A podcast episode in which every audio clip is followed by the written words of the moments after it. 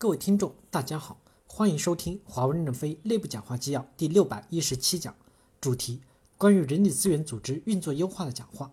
任正非与总干部部及人力资源部相关主管的沟通纪要。本文刊发于二零一八年四月二十日，接上文。第二部分，人力资源体系要认认真真把各种规则管好，交给干部部体系去统筹应用。各级干部部是业务领导的助手，要更加贴近业务，把人管好。一人力资源部主要管好规则，包括规则的建议以及对规则执行的监管。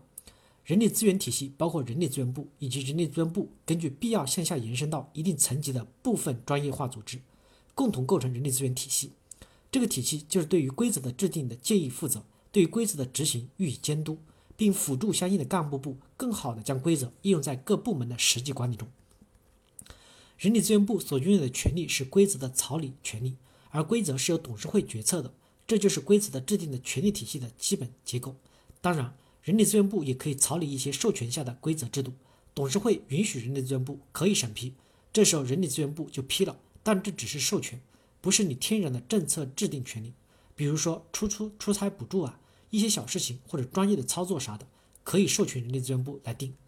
人力资源部要梳理公司存在的结构性的人力资源管理问题，并协助公司建好解决这些问题的标准框架和机制。比如今年我们要提拔大概两千个小火车头、单板王、项目王、各种模块的干将、螺丝能手，每个业务的大拿就是小火车头，要在一到两年内逐步涵盖全公司所有的岗位的优秀专家和职员。现在研发里面有 A 角、B 角和 C 角，其实 B 角和 C 角的工作难度可能要比 A 角更大。过去我们评了很多的 A 角，却没有 B 角和 C 角，所以我们强调这次申报破格必须要有 B 角和 C 角。小火车头职级调整了。明年我们就要对各种做出各自应有贡献的一些重要的岗位角色，包括车厢挂钩、锅炉、电刷、道工各种角色进行梳理，解决全营一岗枪下相关人群的职级配套问题。这样不断的梳理，最后就把落后的人分离出来了。人力资源部若不把这些结构性的问题整理出来，只会越管越细，越管越严，却管出了一批乖孩子。岗位称重和个人职级晋升管理现在存在一个大的问题。过去简单的强调结果导向，也阻碍了员工专业能力的强化。比如说，你打了两百斤粮食，当时打下了两百斤粮食，就奖励你八十斤，或给你五级专家了。但你的实践能力可否持续呢？而且是否有两百斤粮食，可能是前任土壤肥力大而产生的？你是如何持续增产的呢？能持续贡献，当然应该升级。不管怎样，做出成绩，奖金是应该到位的。再者，现在的 AT 团队的权力太大了，特别是全面掌握了对专家的评定。往往容易指鹿为马，也一定程度妨碍了各项专业通道的建立，导致不重视专业能力的切实提升。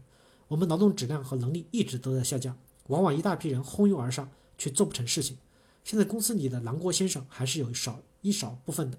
我们要看到，过去依赖 AT 线管人也管能力，是因为主管本身是从业务中来的，对业务能力熟悉，业务种类也不多，所以没有出现大的问题。但是现在业务种类大大增加，复杂性越来越大，业务发展又快。对员工的专业技能要求是越来越高，主管原有的技能与过去的经验积累可能很难跟上当前与未来的业务变化。过度的依赖 AT 可能影响到我们专业能力的进一步发展。当然，我们的行政主管也必须要持续学习，不断洞察业务变化，持续提升专业能力。公司不存在只做管理不做账的主管，所以人力资源及干部体系要帮助主管做出合理客观的评价。根据业务的发展，我们要不断的建立和更新很多的标准。人力资源部就是要从管规则角度去思考，而总干部部更多的是要从管人的角度去思考。两个方面都一定要真真实实的管理到位，才能帮助打胜仗。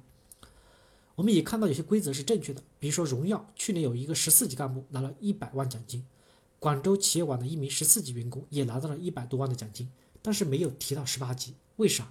就是提级还要看他有无持续的贡献能力。他的能力没有跟上来，那奖金是不能少的。但反映认知能力的个人的职级暂时不能给他，因为能力没跟上，也可能是偶然做出大贡献，一次两次碰上了，但不可持续。所以人力资源部就是要认认真真的把各种规则管好，包括内外合规。总干部部就是要去管好规则的运行与适配。针对代表处的考核基线，怎么就建立不起来呢？